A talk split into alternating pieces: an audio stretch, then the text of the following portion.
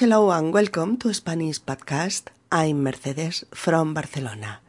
Today, Bob come to the city. He needs a room in a hotel where there is Wi-Fi and there are quiet rooms to work in his company project. Hola amigos, bienvenidos a Español Podcast. Soy Mercedes y os hablo desde Barcelona. En nuestro episodio de hoy, Bob necesita una habitación en un hotel con dos características. Que la habitación tenga conexión a Internet. Conexión gratuita, a ser posible. Y que sea una habitación tranquila, que no dé a una calle ruidosa o con tráfico para poder trabajar en el proyecto de su empresa. Episodio número 54. ¿Hay wifi? Vamos allá. Bob ha llegado a la ciudad hace dos horas. El tren le ha dejado relativamente cerca de una oficina de turismo. Allí ha pedido información sobre hoteles de precio medio y sobre los atractivos turísticos de la ciudad. Llega al hotel. Buenos días, señor. ¿En qué puedo servirle? Buenos días. Eh, quería una habitación. ¿La había reservado previamente? No, no tengo reserva. ¿Para cuántos días? Para tres. A ver, déjeme consultar el ordenador un momentito. Eh, bueno, aquí tengo una, en el primer piso. Una pregunta. ¿Hay wifi en el hotel? Sí, señor. Todas las habitaciones del hotel tienen conexión a Internet. ¿Cuáles son las tarifas? No hay tarifas, señor. El hotel ofrece este servicio gratuitamente. Muy bien. Otra cuestión. Yo tengo un sueño muy ligero. Necesito una habitación tranquila para poder descansar. ¿Esta que me ofrece es tranquila? Eh, bueno, mm, da a la calle y es el primer piso. Mm, preferiría una más alta o que no diera directamente a una calle con tráfico. Déjeme consultarlo. A ver. Ah, creo que estamos de suerte. Puedo ofrecerle otra en el noveno piso, más tranquila. Mm, de acuerdo. Creo que esta me irá bien. ¿Me permite su visa, señor? Claro, aquí tienen. Muy bien, señor. Aquí tiene su llave magnética. Le deseamos una feliz estancia en nuestro hotel. Para cualquier cosa, marque el cero desde la habitación y le atenderemos desde la recepción con mucho gusto. Gracias, muy amable. Nuestro amigo Bob ha venido de vacaciones a España, pero aprovecha también para seguir trabajando en un proyecto que tiene que presentar en septiembre a su empresa. Ha traído su ordenador portátil consigo para seguir trabajando en el proyecto. Al llegar al hotel, el recepcionista le saluda con una frase que oiréis frecuentemente en situaciones parecidas. Buenos días, señor. ¿En qué puedo servirle? Buenos días, señor. ¿En qué puedo servirle? Servir, S-E-R-V-I-R, servir aquí significa atender, ayudar, ser útil al otro Precisamente estos eh, sinónimos que ofrecen un servicio o una ayuda a alguien conforman otras tantas frases que oiréis con la misma frecuencia. Buenos días, ¿en qué puedo servirle? Oh. Hola, ¿en qué puedo ayudarle? Oh. Buenas noches, ¿en qué puedo serle útil? O simplemente, ¿puedo ayudarle? ¿Puedo ayudarle? Oh, ¿Puedo serle útil en algo? ¿Puedo serle útil en algo? ¿Oh? ¿Puedo servirle en algo? ¿Puedo servirle en algo? ¿En qué? Fijaos, este inicio es uno de los más usuales para hacer una pregunta con la que se ofrece ayuda a alguien. Preguntamos, ¿en qué? ¿En qué? como diciendo ¿en qué aspecto puedo ayudarle? o ¿en qué tema puedo servirle? Bob dice Quería una habitación. Quería una habitación. ¿Mm? Eh, ¿Por qué usar aquí quería en imperfecto si cuando quiere la habitación es ahora mismo? ¿Por qué? Pues porque la lengua tiene estas cosas tan corteses, tan de matiz. Fijaos, tanto el pretérito imperfecto de indicativo como el condicional, como el pretérito imperfecto de subjuntivo, se usan como formas verbales de cortesía con el verbo querer. Podemos decir, hola, quería una habitación. Oh. Hola, eh, quisiera una habitación. Oh. Hola, querría una habitación. Los tres tiempos de ambos modos son igualmente correctos, pero con el verbo querer. No son fórmula de cortesía con cualquier verbo. ¿Mm? Sin ir más lejos, sería una barbaridad intentar usarlos, por ejemplo, con el verbo venir. El primero sí, en imperfecto indicativo, pero no los otros dos. Eh, decimos, por ejemplo, Hola, eh, venía a recoger mi paquete. correcto. Pero no podemos decir Hola, vendría a recoger mi paquete. No. Solo lo podríamos decir si continuásemos la frase con Vendría a recoger mi paquete si no estuviera enfermo, por ejemplo. O viniera a recoger mi paquete, imposible empezar así. ¿eh? Podría ser, ¿qué tal si viniera a recoger mi paquete hacia las siete? Eso sí, vais viendo los matices, ¿verdad? Bueno, Bob dice que quiere una habitación. El recepcionista le pregunta ¿La había reservado previamente? ¿La había reservado previamente? Con pretérito pluscuamperfecto de indicativo. ¿Lo veis? Señalando una acción previa al momento presente. Esta situación es muy elástica, porque es igualmente correcto decir ¿la ha reservado previamente? con pretérito perfecto. ¿O tiene reserva? ¿Mm? En presente. ¿O la reservó previamente?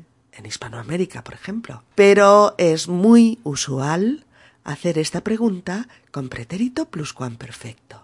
¿Mm? ¿La había reservado previamente? ¿O había hecho una reserva con antelación? ¿O nos había telefoneado usted para reservarla? Precisamente por esa elasticidad en el uso de los tiempos, Bob puede contestar No, no tengo reserva en presente. No, no tengo reserva. El recepcionista pregunta ¿para cuántos días? ¿Para cuántos días? Es decir, ¿para cuántos días quiere la habitación? ¿Para cuántos días quiere la habitación? Oh, ¿para cuántos días la necesita? ¿Para cuántos días la necesita? Oh, ¿cuántos días se quedará? ¿Cuántos días se quedará? Bob quiere contratar la habitación para tres días. El recepcionista consulta el ordenador del hotel y le ofrece una habitación en el primer piso. Bob pregunta entonces si hay wifi en el hotel. Si hay wifi en el hotel, es decir, si las habitaciones del hotel tienen conexión a Internet. Él la necesita para poder trabajar. El recepcionista le dice que sí. Y Bob pregunta entonces eh, ¿Cuáles son las tarifas? ¿Cuáles son las tarifas? ¿Cuáles? pronombre interrogativo que pregunta por los diferentes tipos de tarifas. Tarifa, T-A-R-I-F-A. Tarifa es la lista de precios que hay que pagar por las modalidades de un servicio, sea el que sea. La tarifa es el precio fijo, estipulado para un servicio. ¿eh? Tarifa es el precio, el importe o el coste convenido de un servicio. Hay, por ejemplo, la tarifa de los taxis o la tarifa mensual de un teléfono móvil o la tarifa que hay que pagar por estar conectado a Internet, etc. Pero el recepcionista le da la buena noticia. No hay tarifas porque el hotel ofrece gratuitamente este servicio a sus clientes. No hay tarifas porque el hotel ofrece gratuitamente este servicio a sus clientes. Afortunadamente, cada vez es más habitual en los hoteles españoles, aunque no en todos, ofrecer conexión gratuita a la red. La conexión es gratuita, gratis, no se paga. Bob dice entonces, muy bien, otra cuestión. Eh, fijaos, poned un poquito de atención en esta palabra. Cuestión. C-U-E S T I O N. Cuestión que no tiene nada que ver con el significado habitual de pregunta que tiene en inglés o en francés. En español una cuestión es un tema, un asunto. ¿Mm? Así, otra cuestión equivaldría a una cosa más. ¿Mm? O, a ver, eh, otro asunto. O, mm, bien, otro tema, verá. ¿Mm? Bob dice que tiene el sueño muy ligero, que tiene el sueño muy ligero. Cuando alguien tiene el sueño ligero es porque se despierta con facilidad. Cualquier pequeño ruido le interrumpe el sueño por la noche. Por eso dice que necesita una habitación tranquila para poder descansar. Necesita una habitación tranquila para poder descansar.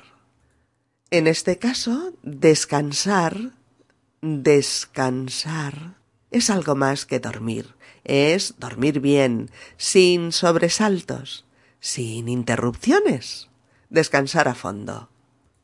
Cuando preguntas si la habitación es tranquila, si no tiene ruidos, el recepcionista duda un poco y dice, bueno, mm, ¿eh? y dice, da a la calle, da a la calle. Este uso del verbo dar, D-A-R, dar, Tenéis que aprenderlo muy, muy bien, porque se usa constantemente. Los usos de dar realmente son incontables. Entre ellos, uno muy usual es el de entregar. Dar es entregar. Pero en este caso estamos hablando de espacios. Y usamos dar más la preposición a. Dar a que significa estar orientado hacia algún sitio o estar situado algo en relación a otros objetos o espacios. También se dice mirar a. ¿Mm? Por ejemplo, esta habitación del hotel da a la calle. Da a la calle. Quiere decir que el espacio al que se abre la ventana es la calle. Mirad, por ejemplo, yo puedo decir, mi casa es muy tranquila. Todas las habitaciones dan a un patio interior. ¿Mm?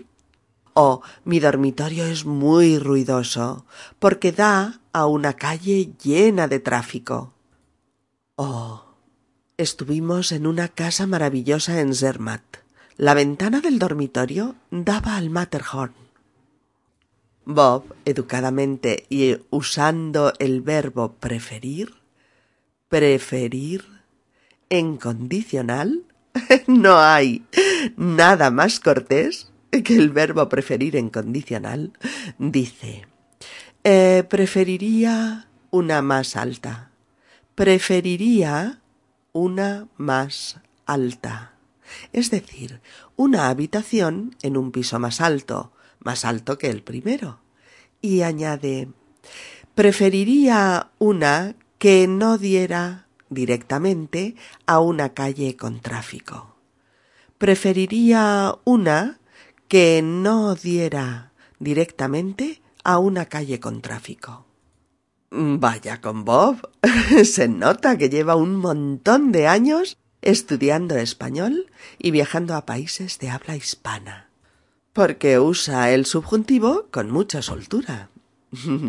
La estructura es verbo de petición o de deseo que expresa una preferencia en condicional de cortesía, más que más una oración subordinada con pretérito imperfecto de subjuntivo.